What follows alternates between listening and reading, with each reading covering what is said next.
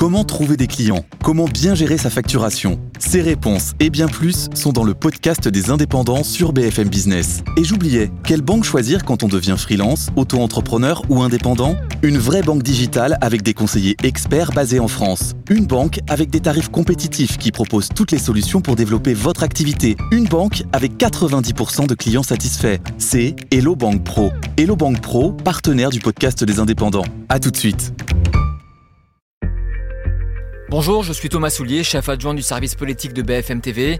Alors pour tout vous dire, cette semaine, j'ai hésité entre deux sujets. Je voulais vous parler du déplacement d'Emmanuel Macron à Marseille ou de la stratégie de la droite vis-à-vis euh, du président, mais voilà, une information a tout balayé, s'est imposée. Un enterre la mort de Naël, 17 ans après un refus d'obtempérer, a suscité beaucoup d'émotions, de réactions et surtout beaucoup de tensions et de violence après deux nuits de scènes avec une violence, faut le dire, assez rare. L'exécutif a mis en place un plan de crise et dans ce nouveau numéro, nous allons vous raconter comment le gouvernement veut éviter la contagion et vous allez entendre un reporter qui était au cœur de la marche blanche. Son témoignage est primordial. Bienvenue dans le service politique.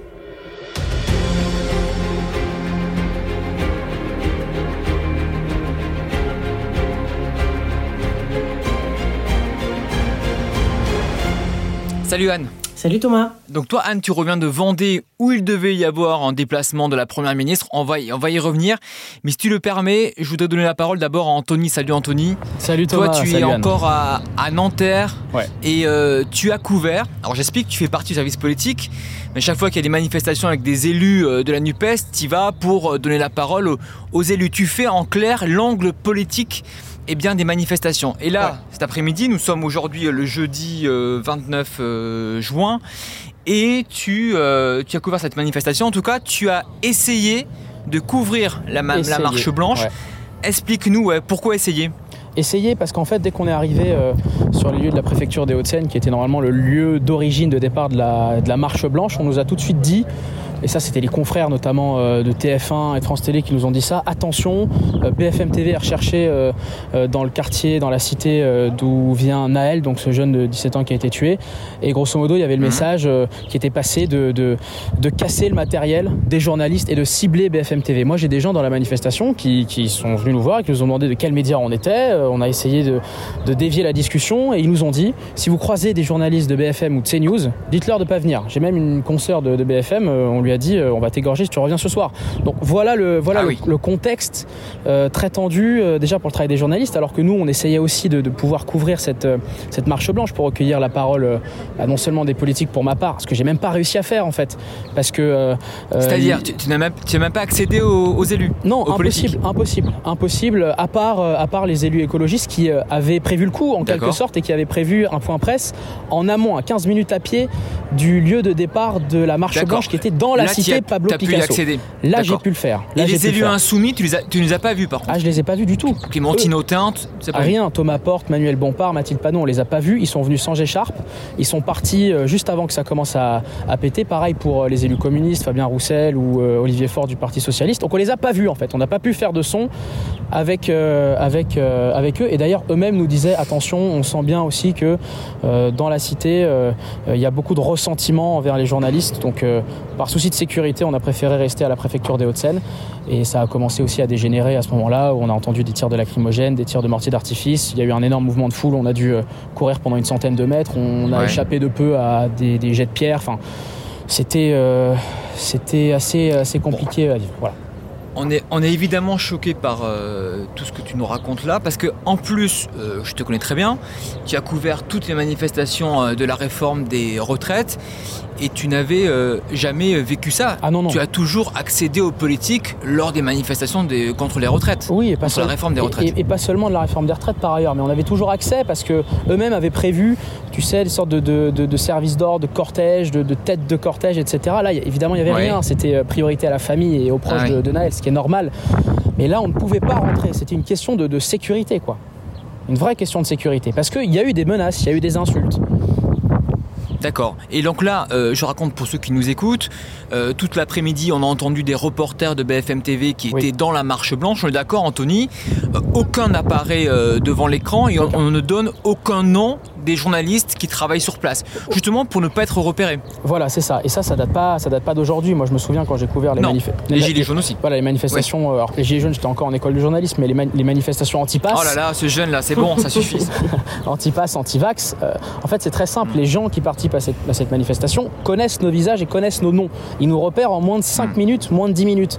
Et puis là, en l'espèce, dans, cette marche blanche aujourd'hui, il y avait euh, des, éclaireurs en moto qui étaient là, en tête de cortège, et, et qui filtraient en quelque sorte les journalistes en disant lui, c'est bon, je le connais, c'est pas BFM, il peut passer. C'est ça que j'ai entendu. C'est ça que j'ai entendu. Donc, euh, par souci de sécurité, à chaque fois, on était avec nos agents de protection parce qu'on a aussi des, des, agents de protection et on leur fait confiance sur le terrain. On leur fait confiance, donc, euh, bien sûr, on les suit et en fait, on le sent, on le sent pas. On sort la caméra, on sort pas la caméra. Bon. Donc voilà. Bah, tout ce que tu nous racontes, euh, c'est évidemment très inquiétant parce que je suis déjà sur l'état de ce pays. Et puis on rappelle que quand on va sur le terrain, euh, que ce soit toi ou les autres, ce n'est pas pour embêter ces personnes ou dire du mal. Au contraire, c'est pour leur donner la parole, leur tendre le micro et comprendre ce qu'ils ressentent. C'est ça qu'on voulait savoir aujourd'hui et on n'a pas pu le faire. Mais oui, c'est ça qu'on voulait en fait. Nous, on voulait aller parler, à, parler aux proches, parler aux, à, ces, jeunes aussi des quartiers euh, qui ont ce sentiment d'injustice, qui ont ce, ressentiment envers, envers l'autorité, envers la police, envers l'État. Donc on avait envie en fait de. On fait ça, enfin on était frustrés de ne pas pouvoir le faire. Donc, euh, donc, voilà, c'est vraiment un avis plutôt, plutôt mitigé, mais, euh, mais on pourra évidemment reparler aussi des, des péripéties politiques et des déclarations de chacun dans ce podcast, j'imagine. Ben, on, va le faire tout de suite. Tu restes un peu avec nous, Anthony, c'est bon, tu es, en sécurité là, tout va bien. tout va bien. Bon, mais très bien. Euh, Anne, rebonjour. Alors, euh, Anne, toi aussi, tu as essayé de couvrir quelque chose, euh, mais tu n'es pas arrivé pour d'autres raisons. donc, explique-nous. Il y avait un déplacement ce jeudi matin, le 29 juin, de la première ministre en Vendée. Et toi, qui suis Matignon, d'hier, tu es donc parti en Vendée et pour rien en fait. Voilà, parce que le déplacement devait commencer très tôt ce matin. Et donc, euh, pour anticiper, oui, on est parti hier soir avec, euh, avec mon JRI. Euh, donc, on a dormi à l'hôtel à La Roche-sur-Yon. Et ce matin, à 7h30 au petit déjeuner, parce qu'on avait rendez-vous aux, alentours de 8h à la préfecture de La Roche-sur-Yon, on a reçu sur nos boucles WhatsApp, comme les autres journalistes du déplacement, le, déplacement avec la Première ministre est annulé. En fait, dès le réveil, on a vu que ça s'était très mal passé pendant la nuit, qu'il y avait eu des, des, violences un peu partout, et surtout ce que redoutait beaucoup euh, la première ministre et aussi les membres du gouvernement, c'est-à-dire qu'il y a un effet de contagion et que les violences soient plus seulement en Ile-de-France et à Nanterre en particulier, mais aussi dans d'autres villes de France. Et c'est ce qui s'est passé. Mmh. Donc dès qu'on s'est réveillé, on a commencé à bombarder un peu Matignon de questions en disant euh, qu'est-ce qui se passe, où est-ce qu'on en est, etc.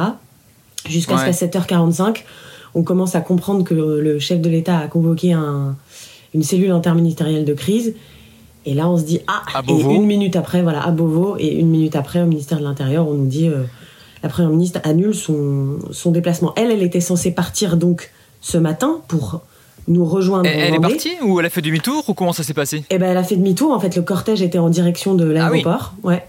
Ah et sur le chemin, voilà, euh, sur le chemin, il y a eu l'info de la cellule interministérielle de crise, et donc le cortège a fait demi-tour, a ramené la première ministre à Matignon, et ensuite place Beauvau. D'accord. Et donc ça, c'est, il faut le dire, assez euh, rarissime, ce qu'Emmanuel Macron a dû euh, euh, l'appeler pour qu'elle se, se, joigne à, lui. donc toi, tu es revenu de Vendée aujourd'hui et avec une bonne information. Euh, alors, on a vu Elisabeth Borne qui finalement n'est pas allée en Vendée, mais à Garges-les-Gonesse mm. pour parler notamment de, ces violences-là. On a vu Eric Dupont-Moretti, Gérald Darmanin, Olivier Klein et Papendiaï. Mais à part ces ministres-là, euh, Anne, on est d'accord, les autres n'ont pas le droit de se déplacer. En tout cas, n'ont plus le droit de se déplacer. Voilà. Alors, c'est le premier volet, en effet, c'est ça. C'est-à-dire que tous les ministres qui n'ont pas des déplacements absolument essentiels euh, jusqu'à nouvel ordre ne se déplace plus sur le terrain. Au moment où on apprend ça, c'est quand même euh, le signe vraiment qu'il se passe quelque chose quand même de, de, grave, quoi. Qui est la totalité de l'exécutif comme ça qui soit euh, consigné, pas consigné, mais en tout cas à qui on dit. mais, alors, à l'arrêt, quoi. Mais pour un tas de raisons, on leur dit les forces de l'ordre sont suffisamment mobilisées parce que c'est toujours beaucoup de sécurité un déplacement de ministre. Il faut sécuriser le trajet, l'arrivée, mmh. la préfecture, etc. Et là, comme c'est un peu partout, euh, en somme, l'exécutif leur a dit non, mais en fait, on va pas démultiplier les forces sur le terrain, ils ont autre chose à faire, les forces de l'ordre. Donc, pour cette raison-là, c'est mmh. pas possible. L'autre raison, c'est évidemment mmh. la bande passante, pour le dire un peu dans le jargon, c'est que ça a pris une telle ampleur euh, ces violences que, ben, en fait, il n'y a pas de place pour d'autres sujets. Donc l'exécutif. Et ça serait même décalé de parler euh, d'autre chose que de ça en ce moment. Voilà, absolument. Il y aurait même un côté un peu décalé et un peu euh, mm. et inutile en plus parce que ça franchira jamais le mur du son face à la gravité de ce qui se passe. Mm. Et donc, on apprend que les ministres, effectivement, si c'est pas absolument indispensable, ils se déplacent pas. Et la deuxième chose, c'est que s'ils veulent se déplacer, il faut absolument que les déplacements qu'ils vont faire dans les heures qui viennent, peut-être dans les jours qui viennent, aient un lien direct avec ce qui est en train de se passer.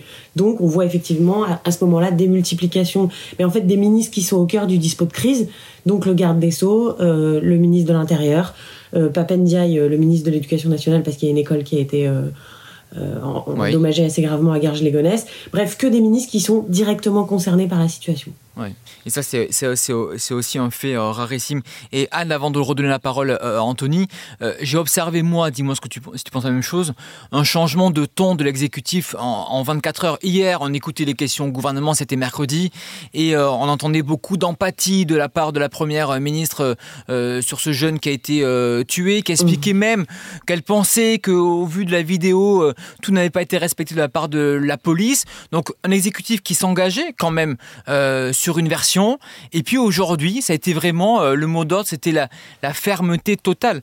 Euh, ça prouve quand même aujourd'hui deux choses. Anne, un, est-ce que euh, il y a une vraie crainte au sommet de l'État sur ce qui va se passer les, les, prochains jours, les prochaines semaines? Et deux, est-ce qu'il y a une sorte de, on va dire, pas de rétropédalage, mais d'être allé un petit peu trop loin hier dans les propos du président de la première ministre ou encore de Gérald Darmanin? Alors c'est la grosse difficulté du en même temps pour répondre à ta dernière question, c'est que pour il faut absolument dire, euh, c'est très grave ce qui s'est passé.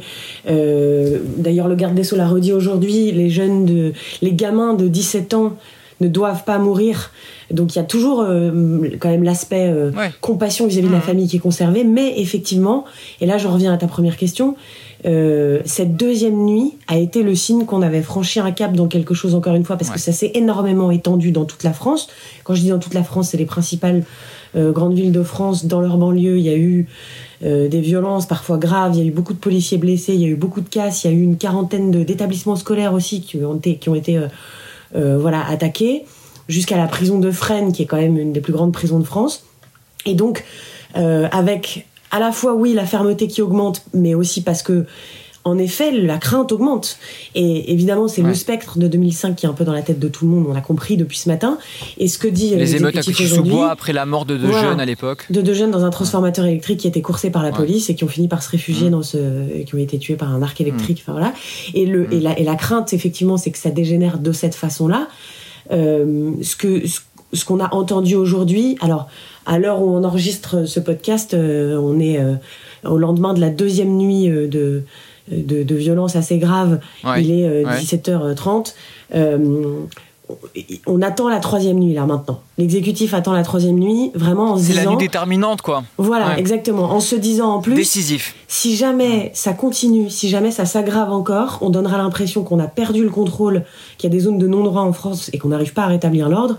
Et donc à ce moment-là, on réfléchira peut-être à établir l'état d'urgence, qui ça aussi est rarissime, mais histoire que le calme revienne. Et donc c'est un, c'est une fermeté qui est euh, dépendante mmh. aussi, enfin qui est directement calée sur la crainte que les choses dégénèrent et qu'on en arrive à un truc comme 2005 où vraiment ça dure sur des jours et des jours.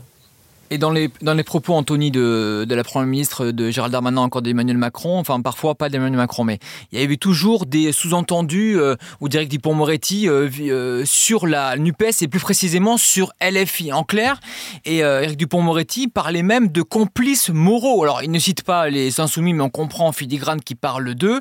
En clair, il dit, comme ces élus insoumis n'appellent pas au calme, qui ne condamnent pas, etc., ils se font les complices des euh, des voyous qu'on a vus euh, hier soir. Et la stratégie est assumée, non, de la part des insoumis oui, et, d'ailleurs, tu fais bien de, ne parler que des insoumis parce qu'au sein de la NUPES, il y a quand même des dissonances vis-à-vis de ces appels au calme-là. C'est vrai que les insoumis, eux, euh, estiment que la violence euh, et, euh, ou l'expression de la colère après la mort de Ney est, le seul moyen, en quelque sorte, de se faire entendre. Et eux, dans leur stratégie, dans leur discours, c'est tout simplement de dire que sans violence, sans colère, on ne peut pas arriver ensuite à avoir un retour au calme sans justice, sans vérité.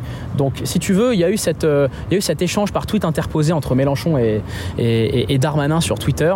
Je crois que c'est Mélenchon qui a commencé en disant euh, ces chiens de garde qui nous ordonnent d'appeler au calme, nous on appelle à la justice. Réponse de Darmanin le matin qui répond en, disant honte à ceux qui n'appellent pas au calme. On a vu aussi, les tweets de, David Guiraud qui dit on n'appelle pas au calme. Ils assument en fait. Et, par ailleurs, hier soir, lors de la première nuit de violence, Thomas Porte ou encore euh, euh, Antoine Léaumont étaient à Nanterre en train de faire le tour des commissariats. Ils étaient là, quoi. Ils ont vu aussi les, violences. Ils n'y ont pas évidemment pas participé. Mais il y a cette logique-là. Et, il y a une dissonance au sein de la NUPES parce que Olivier Faure est beaucoup plus clair sur cette question-là. Il soutient l'appel au calme. Il y a eu un communiqué hier. Pareil pour Fabien Roussel. Pareil pour, euh, pour Marine Tondelier, même s'il il y a toujours une forme de justification. Pour Europe Écologie Les Verts, oui. Ouais, pour, pour Europe Écologie Les Verts, il y a toujours une justification. On comprend, c'est-à-dire qu'on condamne, mais on comprend en même temps la violence qu'il peut y avoir c'est un peu le 8 mai qu'on a pu retrouver euh, dans, certaines manifestations, en fait. Donc il y, a cette dissonance-là, mais moi j'ai noté quelque chose, c'est que l'année dernière, souvenez-vous, euh, il me semble pendant la campagne des législatives, il y a eu aussi un, refus d'obtempérer qui, euh, qui, a malheureusement occasionné la mort d'une passagère. Et à ce moment-là, Jean-Luc Mélenchon avait dit la police tue. Cette fois, il l'a pas dit. Cette fois, il l'a pas dit. Il le dit d'une autre manière, c'est il faut une police refondée, il faut un contrôle de la police. Euh, c'est une police incontrôlée. Donc les mots sont quand même un peu plus pesés même si c'est toujours une forme de oui mais et on accepte une forme de violence puisqu'elle veut dire aussi quelque chose de la société, qu'elle exprime une colère et que c'est comme ça aussi qu'il pourrait y avoir une sorte de purgation euh, de, la colère après la mort de ce jeune. C'est comme ça que, je vois la chose. Voilà, une catharsis. Est-ce qu'il y a inquiétant dans, tout cela Alors là, je donne euh, une position de citoyen plus que de journaliste, mais on, parlait en plateau de la comparaison entre aujourd'hui et 2005. Alors évidemment, il y a beaucoup de parallèles qui, euh, qui sont faits, c'est une évidence, mais j'ai l'impression que la violence est décuplée. Alors pour plusieurs raisons. D'abord, tu le disais Anthony, il y a une radicalité dans la classe politique en 18 ans qui est folle. C'est-à-dire que entre 2005 et 2023, ce n'est pas du tout la même classe politique, c'est pas du tout les mêmes propos. Euh, en 2005, euh, quasiment tout le monde appelait, appelait au calme. Et puis les réseaux sociaux aussi. Et on voit que ça, euh, c'est pour ces personnes-là un moyen de communiquer entre eux, de s'organiser. Et on a l'impression même, Anthony, qu'ils sont beaucoup mieux organisés aujourd'hui qu'il y a 18 ans. Et le service police-justice de BFM TV disait oui, oui, c'est vrai que ce ne sont pas des gens qui viennent comme ça juste casser euh, deux portes. Ce sont vraiment des gens plus organisés, quoi.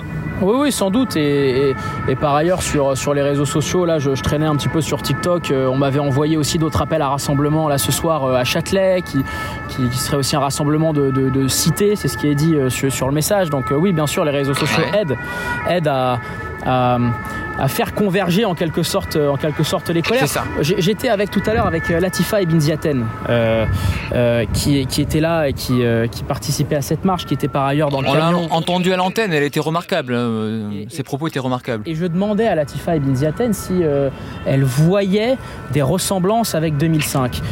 Elle me disait que pour l'instant, parce que j'ai l'impression qu'on en est encore au début de cette colère qui monte, pour l'instant on n'y est pas encore. En revanche, elle sentait bien que dans cette jeunesse, il y avait, il y avait, il y avait des jeunes qui étaient complètement désemparés, délaissés, et qui lui disaient, elle me l'a dit comme ça, texto, je m'en fous d'aller en prison ils n'ont rien à perdre. Mm. Et donc, c'est des, jeunes qui sont dans cette espèce de détresse, qui se rassemblent parce qu'ils ont ce, point commun. Ils sont dans le désespoir et dans la détresse et dans le manque de perspective. Et ils arrivent d'autant plus à se rassembler avec les réseaux sociaux et aussi galvanisés par, euh, par des responsables euh, politiques qui euh, au fond, ne condamne pas forcément les violences, puisqu'il y a toujours cette hmm. ambiguïté ce oui mais dont on parlait. Anne, je, je relance juste en te, posant cette question-là. Euh, Anthony euh, parlait de l'après, et personne évidemment ne peut prédire euh, ce qui va se passer ce soir, demain soir, après-demain soir, ce week-end, etc. Mais Toutefois, euh, il y a un débat sur l'état d'urgence. Est-ce qu'il faut rétablir ou non l'état d'urgence? Est-ce que euh, l'exécutif réfléchit sérieusement à le mettre en place ou c'est trop tôt pour l'instant? Alors c'est un peu trop tôt, mais vraiment la nuit qui va venir va être euh, déterminante parce que quelqu'un de l'exécutif me disait aujourd'hui, il y a un espèce d'effet de seuil. Au bout de trois nuits, on considère que si le calme n'est pas revenu, et, si même la violence augmente, on considère qu'on donne mmh. l'image euh, d'un pouvoir qui ne sait pas en fait euh, contrôler ses quartiers, qui ne sait pas euh, maintenir le calme. Et donc plus on plus le temps avance et plus effectivement la certitude. Alors parce qu'en plus il y a un effet parce qu'il y a eu plein de, de sujets techniques aujourd'hui, mais on m'expliquait qu'il y a beaucoup de policiers qui nous ont relayé le fait qu'il manquait de, munitions, pas offensives, hein, mais même pour se défendre. Et l'état d'urgence leur permet d'avoir euh, du matériel supplémentaire, d'avoir de quoi se défendre euh, voilà, de façon euh, plus importante. Et deuxième point, ce que disait aussi un autre conseiller ce matin, c'est que les policiers ont reçu pour ordre de ne surtout pas déraper étant donné le niveau inflammable euh, de la colère, il faudrait pas qu'il y ait un suraccident et donc à un moment quelqu'un qui soit blessé, euh, qui ait un geste d'un policier, euh, même sous la panique ou dans le fait d'un, d'une quelque chose de confus, mais en tout cas qui ait un suraccident et qui ait en plus quelque chose à reprocher aux, forces de l'ordre. Et donc du coup les policiers, on leur a dit en substance, intervenez le moins possible, vous maintenez le calme, mais on veut pas d'offensif quoi. Et l'état d'urgence permettrait aussi de transférer quelque part la responsabilité euh, du maintien de l'ordre, non pas seulement aux policiers, mais aussi aux militaires, avec euh, quelque chose qui serait plus centré par la police sur la police, parce que c'est ce que disait aussi euh, ce même conseiller. Il disait le problème, c'est que la police aujourd'hui est au centre de toutes les critiques dans ces quartiers où ça se passe très mal, et c'est elle qui vient maintenir l'ordre, quoi. Et donc il y a un espèce de. Le problème, c'est que L'état d'urgence, c'est que ça veut dire c'est un couvre-feu, mais imaginez que le couvre-feu n'est pas respecté parce que, comme l'expliquait Anthony, euh, ces voyous ont moins peur aujourd'hui de finir en prison, etc. Euh, ça serait un désaveu euh, et un défi d'autorité pour, pour l'exécutif. Donc ça, ça évidemment, j'imagine que tout cela est, pris en compte au sommet de l'État. Tout ça est pesé, c'est un risque. Et, et, dernier point, quand j'ajoute juste ça, c'est que l'état d'urgence, c'est toujours une forme de traumatisme un peu pour les Français. C'est largement pesé par l'exécutif aujourd'hui. L'état d'urgence, il y a quelque chose quand même de très rien que dans l'appellation c'est très anxiogène. Euh, on a déjà eu un Covid et le, confinement. Le Covid, les attentats. Et d'ailleurs, ce que redisait euh, un peu l'exécutif ce matin, c'est en plus, on sait que ce qui se passe dans les, dans les banlieues aujourd'hui, dans ces quartiers, c'est aussi un effet à retard, à retardement du Covid. Ça s'est passé de façon très calme pendant les confinements. Euh, le trafic de drogue s'est complètement arrêté, mais il y a eu beaucoup de gens qui ont perdu leur travail. il y a eu beaucoup de personnes malades, ça s'est mal passé dans les quartiers, mais le calme était maintenu.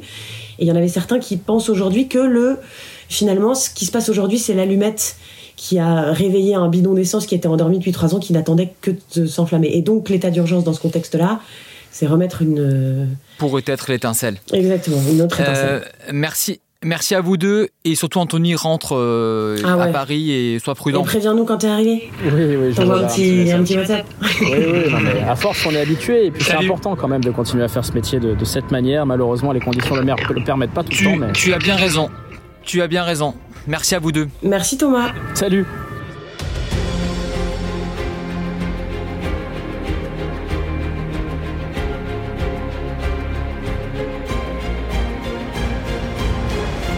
En général, quand je termine un podcast comme celui-ci, j'ai une petite idée de ce que je vais faire la semaine prochaine, j'ai une petite idée du planning, de l'agenda.